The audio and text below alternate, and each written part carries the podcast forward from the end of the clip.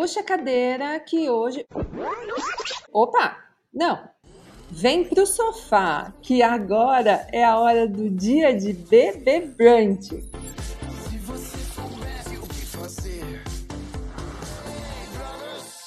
O Dia de Brunch ganhou uma temporada inteira dedicada ao Big Brother Brasil e a sua influência no mercado e na sociedade. E nessa temporada especial, divide o sofá aqui comigo a Isaf Karaui, jornalista e doutora em Ciências da Comunicação pela USP e autora do livro De Blogueira Influenciadora. Saf, a gente está muito guerreira neste programa, viu? Eu acho que a gente está trazendo, assim, o, o além do flop para as nossas discussões, porque vale muito mais a pena acompanhar nosso podcast do que seguir acompanhando o império da padaria. Fica já abrindo com uma revolta aqui. Aí fecha esse parênteses, oi, passa. Estamos revoltadas, gente, revoltadas.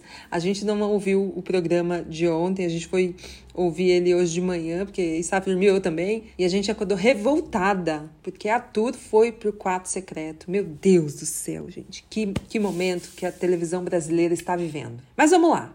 Nessa temporada dedicada ao BBB, você já sabe. A gente tem episódio falando sobre fama, medo de se posicionar. Gente, tem episódio para dar e vender aqui neste canal, viu? E você pode acompanhar tudo lá dentro do seu tocador de podcast favorito. Segue a gente por lá e lembra de salvar na agenda, porque toda quarta-feira você tem um brunch com a gente para falar sobre tudo que envolve influência, negócios e comportamento na casa mais vigiada do Brasil. Então pega sua mimosa que o dia de bebê brunch vai começar. E aproveitando nosso momento revolta, vou fazer só uma passada de pano neste momento para as dinâmicas do jogo da Discord e o quão atualizadas elas têm sido, né, Saf? Tô gostando, passa. Ainda que às vezes as discussões ali no, no jogo da Discord acabam virando uma coisa esquisita, uns temas aleatórios, mas ainda assim acho que tem sido bem bem legal e criativo, né? Na dinâmica dessa semana, a proposta colocada ali pelo Tadeu era que os participantes elegessem né, atitudes de milhões e atitudes de centavos.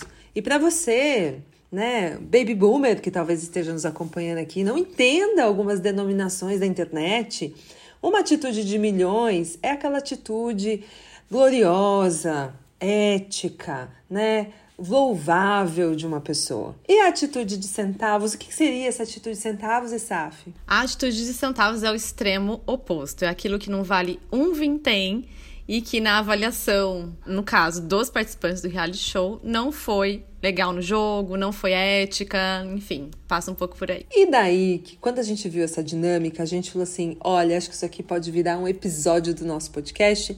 E a gente jogou para vocês mandarem pra gente lá no Twitter e lá no Instagram quais são as atitudes de milhões e de centavos que vocês veem nos influenciadores digitais. E a gente foi vendo essas respostas, minha gente. A gente falou agora aqui nos bastidores que talvez esse episódio se prolongue um pouquinho, porque tem bastante coisa, né, atitudes de milhões e outras de centavos aqui que a gente precisa cutucar essa onça aqui e falar sobre isso aqui. Então, preparados? Preparados, Saf? Vamos lá? Preparadíssima.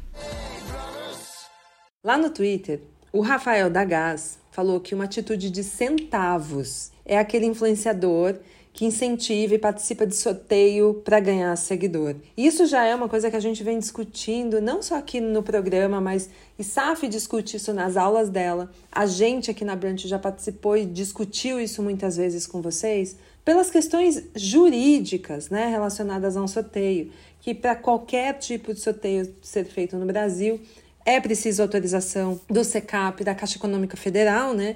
Você precisa seguir regras para conseguir fazer esse sorteio e que no final ele não é proibido, mas ele tem que respeitar as regras e a gente tem que respeitar também aquilo que qual é o objetivo desse projeto, dessa ideia de fazer um sorteio? Porque se o único objetivo é ganhar seguidor, a gente só está enchendo a casa alugada de pessoas que daqui a pouco o proprietário bate na porta e fala todo mundo fora daqui e você não tem para onde ir. E aí, Safi, você já lidou com essas alguém que falou assim: "Não, a melhor estratégia para crescer na internet é sorteio"? Passa, lembrei de um episódio que a gente falou um pouquinho sobre isso de um curso que você tinha tava sondando, né? E um curso que indicava justamente fazer sorteio. E aí você foi falando, eu pensei em duas coisas. Uma coisa é, não é proibido fazer sorteio. Então, importante trazer isso, né? Você pode fazer seu sorteio se você tiver ali, tiver a sua licença, se tiver tudo bonitinho. Mas qual é o objetivo desse sorteio?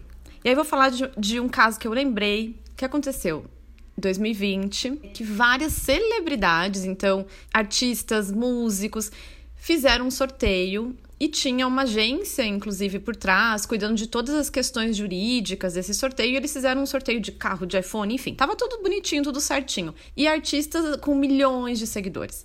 Quando isso começou, essa ação começou, foi uma, foi uma ação orquestrada, todos eles fazendo é, sorteio ao mesmo tempo, enfim. Quando a ação começou, eles foram rechaçados, porque a primeira reação é, de fato, assim, como assim você está fazendo sorteio?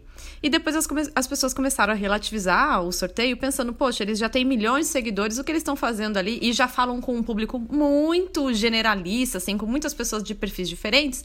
O que eles estão fazendo ali é entregando para as marcas o que as marcas querem, aí tô usando muitas aspas aqui, né? Que é, ah, quer mais número? Eu já tenho 18 milhões de seguidores, você quer 20? Então tá bom, eu vou te dar 20. Então temos isso.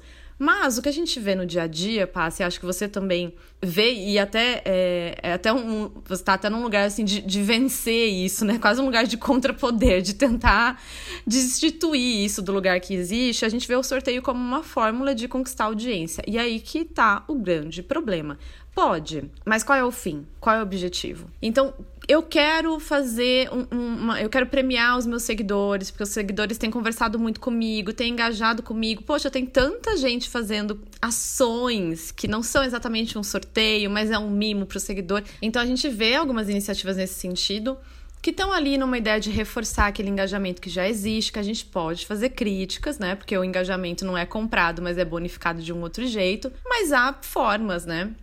Agora, a grande questão é pensar qual que é o fim desse sorteio. E vai ser atitudes de centavos se tiver a intenção só de reunir número de seguidores. Não tem jeito. É um jogo equivocado, né? Se a gente for pensar se é ético, se não é ético, não tá muito pra gente avaliar nesse sentido, mas é equivocado. E isso dá pra ser bem taxativa. É equivocado. É uma boa palavra para definir sorteio para conquistar audiência, né? E entrando nessa esfera de centavos e coisas equivocadas, é, eu juntei dois comentários, um veio da Surroman e um veio do Eri Diabaia.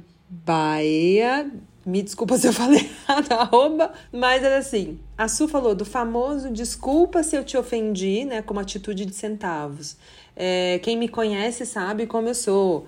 Ou um outro que também está muito relacionado à parte de retratações, quando você tem uma atitude de centavos e não faz uma retratação de milhões, né? Tem uma atitude muito ruim e não faz uma, uma retratação à altura. Não tem roupa branca ou batom nude que resolva, né, que ajude a construir é, e reconstruir essa imagem. Você acha que as pessoas também esse lugar de atitude de centavos e SAF pode acabar também virando um campo de denominação de trabalho ruim, né? Gente que não faz direito. Acho que gente que não faz direito e também um pouco essa questão de trabalho antiético, né? Que é, de novo, outra tecla que a gente bate infinitamente aqui. E aí eu até separei, passo uma definição de ética pra gente pensar, porque a ética está justamente nessa esfera de definir o que é considerado certo, o que é considerado errado, é esse limite do bem e do mal. Mas tem uma questão na ética que é a ética ela deriva do espírito de uma época. Então a ética ela também é maleável, ela também vai vivendo mutações e pensando no mercado de influência, o mercado de influência, assim como a mídia de massa por muitos anos, tem responsabilidade em tensionar a ética, né? Então, tensionar limites, tensionar aquilo que a gente entende como certo, como errado, como bem, como mal, enfim. Então, acho que a gente está num momento muito delicado de questionar ética no ambiente digital, sobretudo na atuação dos influenciadores. Então, o que trouxeram pra gente, né, de uma atitude de centavos estar relacionada a posicionamento, toque exatamente nessa relação, né? Nessa relação com o seguidor que espera uma postura ética. Que a gente ainda imagina que esse trabalho vai ser balizado por uma postura ética. Então é interessante pensar onde é que está esse limite, né? E até é, é, eu acho sensacional já virou um jargão, né? Desculpa quem se sentiu ofendido. Desculpa se. Como é que se isenta de uma responsabilidade? Responsabilidade ética andam lado a lado. Então eu me isento, o problema é seu, você que é delicado demais, você que é sensível, você que você lide aí com o que te atinge, porque do meu lado eu fiz o que eu podia. A gente estava falando dessa coisa da ética que você trouxe brilhante aqui e das atitudes, e acho que a gente quando está falando dessas relações digitais, a gente não pode, eu, agora colocando aqui o lugar do creator, do influenciador, oferecer para sua comunidade uma relação, um um relacionamento de centavos. Porque se você está vindo para esse campo de maneira profissional, lembrando do episódio anterior que vocês ficaram, né? Enfim, a gente frustra as pessoas aqui também, porque a gente fala umas verdades que são importantes eles ouvirem. E quando a gente fala da questão de centavos dessa relação, é a relação amadora. Né? Esse lugar totalmente amador que não respeita o que está sendo feito, não está respeitando quem está do outro lado ali, né? Desse follow, que não é só um número. Né? Falando ainda né, na, nesse geração de comunidade, que é quase nesse lugar de vou fazer tudo para ganhar audiência, não importa o quê. Uma outra atitude de centavos que a nossa comunidade mandou, que foi a Monique Gaspechak, deve ser assim, mandou o seguinte: é um influenciador que acha que tudo é marketing, tudo de marketing é bom. Mesmo que ele esteja envolvido em polêmicas, fale o que não sabe por conta do imediatismo da opinião, achando que é posicionamento. Ela falou assim: cafona, muito século passado. E cai naquele lugar da gente precisar sempre ter uma opinião sobre tudo, né? E o quanto esse peso cai nos ombros dos influenciadores, porque isso tem uma resposta rápida de engajamento, né, Saf? E aí tem muito a ver com os episódios em que a gente comentou esse lugar do influenciador delicado até, né? Então, Será que eu falo de um assunto sobre o qual tá todo mundo falando, porque o algoritmo vai entregar mais? Ou será que eu assumo que nessa esfera, talvez a minha opinião seja só uma opinião, talvez ela não acrescente nada ao debate público. E isso também tem a ver com responsabilidade, né? Acho que essa atitude de centavos é justamente reconhecer responsabilidade no trabalho. E parece até um pouco maluco a gente falar sobre isso, porque toda profissão tem, por exemplo, um código de ética, ou que, ainda que não seja material, né? Mas existe ali algo que vai ser incorporado na atividade e na influência também, não é diferente, na criação de conteúdo também. E, e até pensando em retratação, voltando na ideia de retratação, passa, tem uma pesquisa muito legal da. chama Business of Cancel Culture Study. Depois a gente coloca o link para vocês. E uma das coisas que se comenta lá é uma pesquisa feita com empresas estadunidenses e, os, e, e em situações de cancelamento. E uma das situações que os consumidores entendem como a mais ética para sair de um cancelamento é se retratar e fazer um pedido de desculpas. É óbvio, é tão simples, mas é o que os consumidores disseram. É isso que eu quero, me peça desculpas e explique o que aconteceu. Poxa, a gente já tá falando de ética, a gente já tá falando de atitude de milhões, né? E é simples, é a relação, é igual você disse, é a relação, é o que se constrói naquela relação. Então, é para pensar, né? Como é que é essa opinião, como é que tudo é marketing, tudo tenho que dizer, como é que isso vai impactar ou não na relação. E para fechar as nossas atitudes de centavos, a gente recebeu duas voltadas a falar sobre a publicidade que os influenciadores entregam nos seus conteúdos. A Anne Ango 94 falou o seguinte: quando ele entrega um conteúdo tão dispare do que era o briefing né, da marca, e por raiva acaba devolvendo uma refação pior ainda. Isso quando o briefing foi feito da forma simplificada e bem informada. Só para situar aqui, pessoal, é quando o criador é contratado para fazer publicidade, ele recebe um documento com informações para fazer esse conteúdo para a marca aprovar. O que ela está colocando aqui é que o criador, mesmo recebendo um briefing cheio de informação, entrega um conteúdo ruim e depois ainda, se a gente pede para refazer, ele vai lá e refaz, mas faz pior. E um outro comentário que é o da Mari, que é arroba aquela Mari, que ela falou assim: é a pessoa que só faz publi e fica reclamando do algoritmo o tempo inteiro e da falta de engajamento num loop infinito, né? Como se isso fosse os únicos argumentos pelo qual ela tá flopando. Bom, a gente já falou sobre isso aqui também, sabe?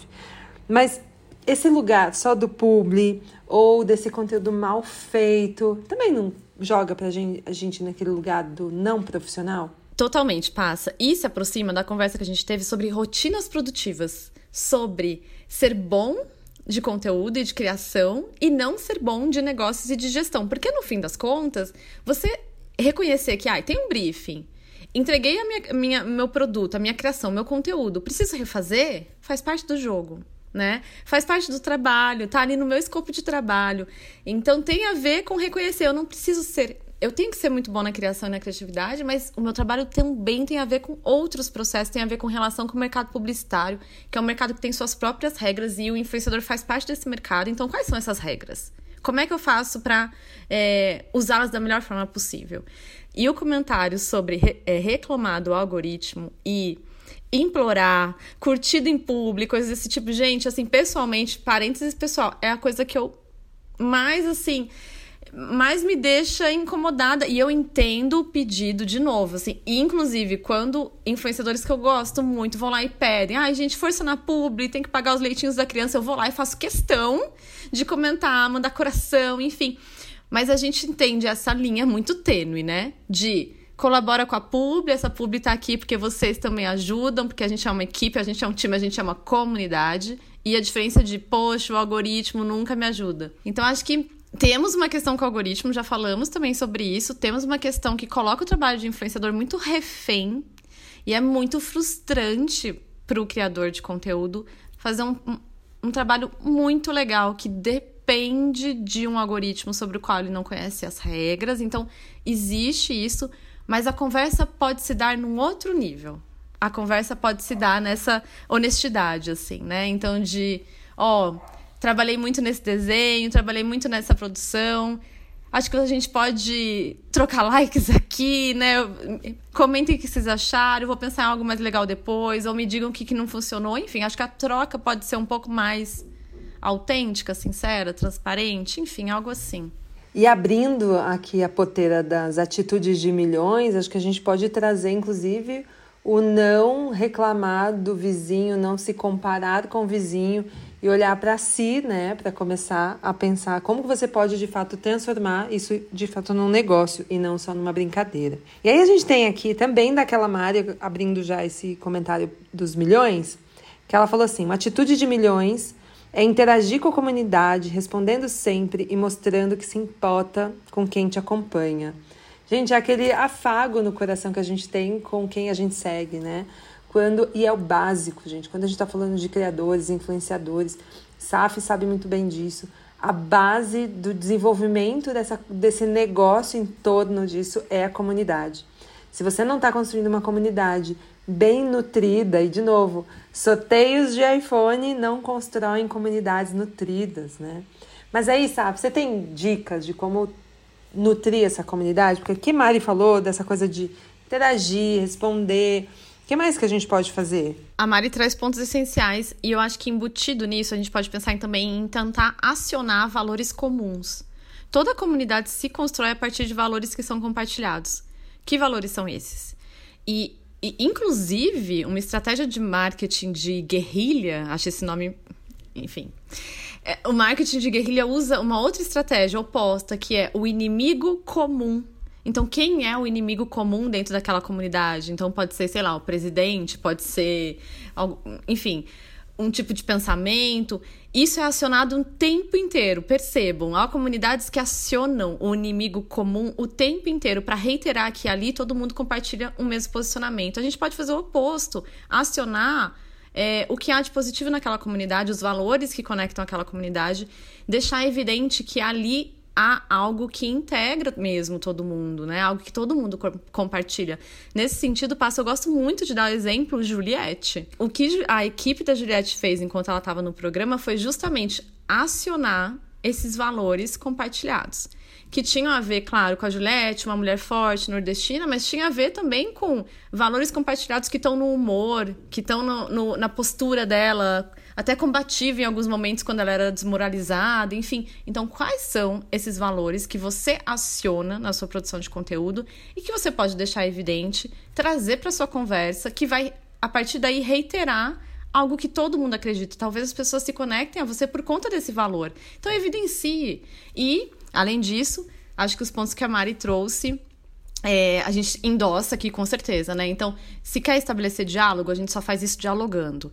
Se você quer construir comunidade, a gente só faz isso conversando, né? Então a gente não tá falando de celebridades tradicionais que falam de forma unidirecional, lá de cima para baixo, a gente só escuta, a gente tá numa outra dinâmica. Não somos só receptáculos, a gente também é, a gente quer participar, a gente quer falar. Então acho que levar isso em conta é fundamental. Você sabe que a Simone Reis mandou pra gente no Instagram uma atitude de milhões que Vou dar até uma pausa para você buscar uma caneta para anotar isso aí, influenciador está nos seguindo, porque é a cartilha do milhões. É, o que seria então essa atitude de milhões? Seria reconhecer o seu espaço e o seu lugar de fala e focar nisso. Não querer opinar sobre tudo, saber a hora de calar, ter responsabilidade no conteúdo que produz, divulgar pessoas que tenham autoridade para falar de determinados assuntos, ao invés de querer se passar por autoridade de tudo. Quantas vezes a gente vê pessoas tentarem né, se passar por autoridade conhecedora, opinativa de todos os assuntos e quantas vezes a gente viu pessoas sendo canceladas por causa disso, né, Isaf? É, eu acho que é, é, é um ótimo resumo mesmo do que a gente entende como atitude de milhões no mercado de influência. Perfeita, Simone, arrasou. Bom, temos mais aqui. Marina de Melo mandou assim: atitude de milhões. Quando entendem o nicho e você percebe que a pessoa tem autoridade no conteúdo e se diverte criando. Parece que a gente começou a ver tanta gente robotizada, preso em template, que a gente não, mais, não vê mais pessoas se divertindo, criando, né, Isaf? Eles se perderam, será? E é a conversa da autenticidade. E não é à toa que o TikTok nasce nessa onda, né, de queremos criadores mais autênticos.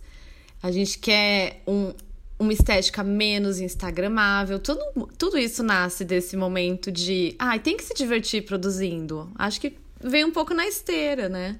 O Rafael da Gás também mandou uma atitude de milhões, que é dizer não para campanhas de operações binárias. Eu não entendi o que ele quis falar de operações binárias, mas entendendo uma coisa da troca, vou tentar dois argumentos aqui. Dessa coisa do é isso e ponto, ou se ele estivesse entrando numa questão de gênero aqui também, quando a gente não tem flexibilidade. Eu acho que esse lugar da falta de flexibilidade também é muito difícil, né? A marca desce um tipo de briefing e você que lute para fazer aquele briefing. E aí é nesse momento mostrar força e falar assim: amada, não quero, muito obrigada. Essa campanha não tem nada a ver comigo e nem com a minha comunidade. Mas tem medo, né, Saf? E é nesse momento que se constrói também essa essa marca do influenciador no fim das contas. É dizendo não, é aceitando. Cada publi, e isso eu gosto sempre de falar, cada publi que o influenciador aceita fazer é um pouquinho que ele vai adicionando na reputação dele ou tirando da reputação dele. Então, fez uma publi com tal marca, adiciona pontos na reputação. Fez uma publi com outra que a comunidade entende como uma marca fora de contexto, perde pontos na reputação. E depois, no fim do dia, não dá para dizer, nossa, não tô entendendo o que aconteceu, não tô entendendo porque as pessoas não conversam comigo, não levam mais em conta o que eu tenho para dizer. Porque é um acúmulo, né? São pontinhos que você vai ganhando e vai perdendo também. E é todo santo dia. É cada não. Então, falar não é atitude de milhões, com certeza. E para fechar as atitudes de milhões, eu amei o comentário da Monique. Vou ler ele na íntegra para vocês, que é o seguinte.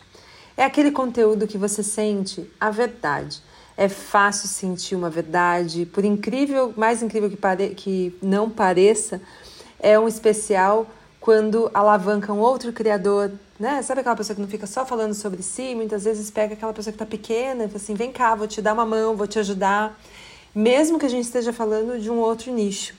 Dá espaço para essa diversidade, né? Se unindo com informações bem colocadas. A gente lembra lá do comentário tanto da Simone quanto da Mara, ser autoridade naquele assunto e quando não, trazer alguém que possa ajudar nisso. Ela chama isso de um vinho rosé num domingo. Eu achei tão conf isso aqui dela, sabia? Aquele lugar assim. Que delícia ver conteúdo de gente de verdade que está expressando verdade, autenticidade, está sendo colaborativo, está dando espaço para outras pessoas, mesmo quando não necessariamente é o território dela e às vezes até me surpreende quando é do mesmo território, para entender essa coletividade toda, né, Isaf?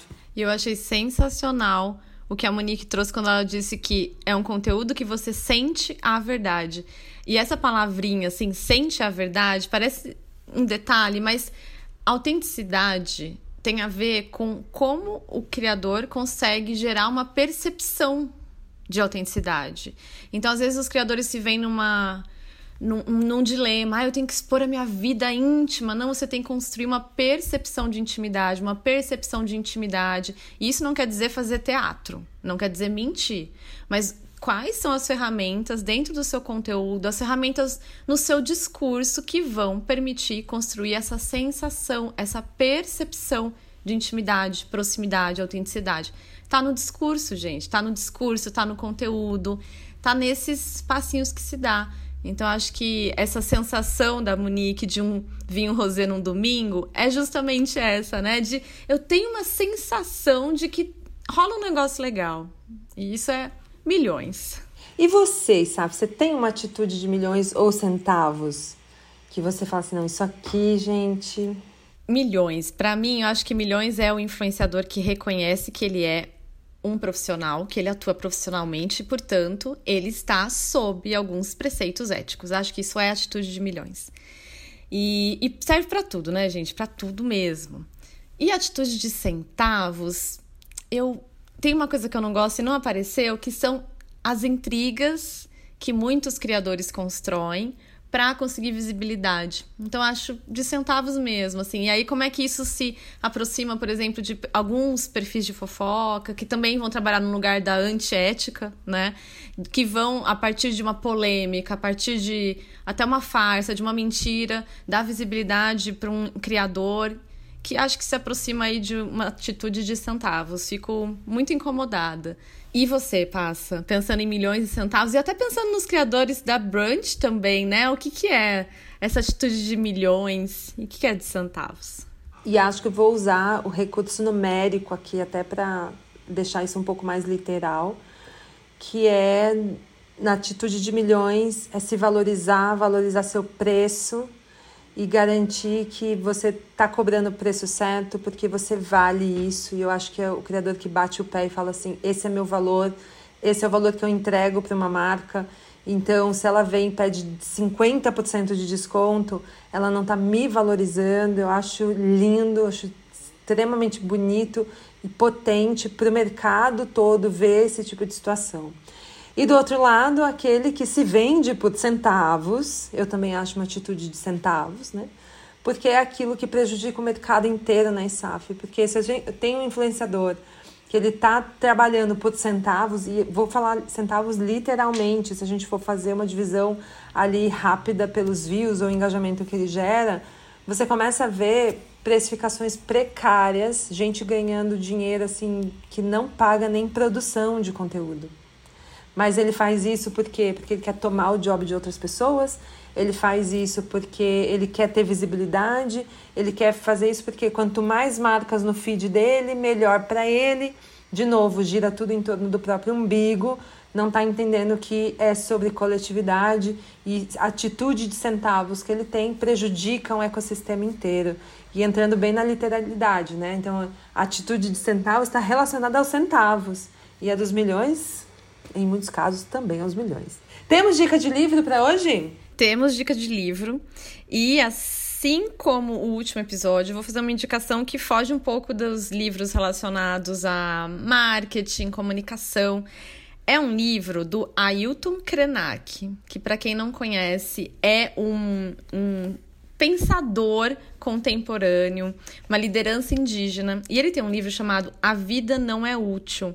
E por que, que eu acho que esse livro pode ser interessante? Não vai falar de centavos e de milhões, gente, mas vai falar como é que a gente enxerga um único modo de existência, que é esse modo utilitarista e de produção e de degradação do mundo, do meio ambiente, enfim e como a gente acha que esse é o único caminho possível, mas há um outro mundo possível e ele vai mostrar pra gente esse outro mundo possível. Eu acho que tem tudo a ver com a discussão de milhões de centavos, porque ele vai falar de ética, ele vai falar do nosso lugar como humanos, sujeitos implicados numa comunidade, num mundo mais ético. E eu acho que a gente pode levar esse esse raciocínio para o mercado de influência. E gente, leiam. É um livrinho assim, livrinho numericamente, pensando em tamanho, mas é um livraço, é um livro de milhões, muda a vida. Fica a indicação, Ailton Krenak.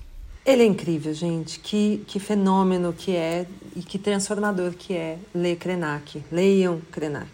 Bom, entre os centavos e milhões aqui, eu e a Isaf a gente segue aqui com olhar atento do impacto desse programa, mesmo desse, vamos chamá-lo de padaria, né, na nossa sociedade no mercado, porque ele tem despertado discussões super importantes aqui no podcast. A gente quer ouvir vocês também.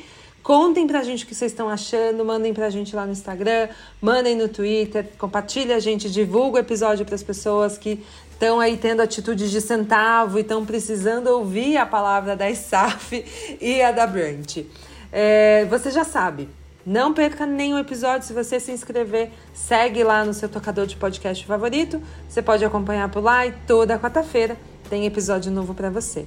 Também dá para acompanhar a gente nas mídias sociais, vou deixar as arrobas todas aqui, tanto da Brant e Saf a minha, aqui na legenda, tá bem? Saf, obrigada, mais um episódio. Obrigada, passa.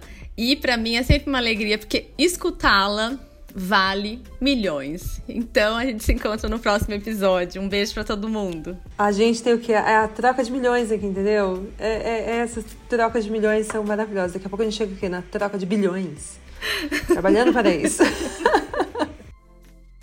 Essa é a temporada especial do Dia de Brunch, um podcast apresentado por mim, Ana Paula Passarelli, a Passa, em parceria com a Isaf Caraui. O roteiro base foi produzido pela Jaqueline Laflufa e a edição de som é da Manu Quinalha. Um beijo, gente. Até semana que vem.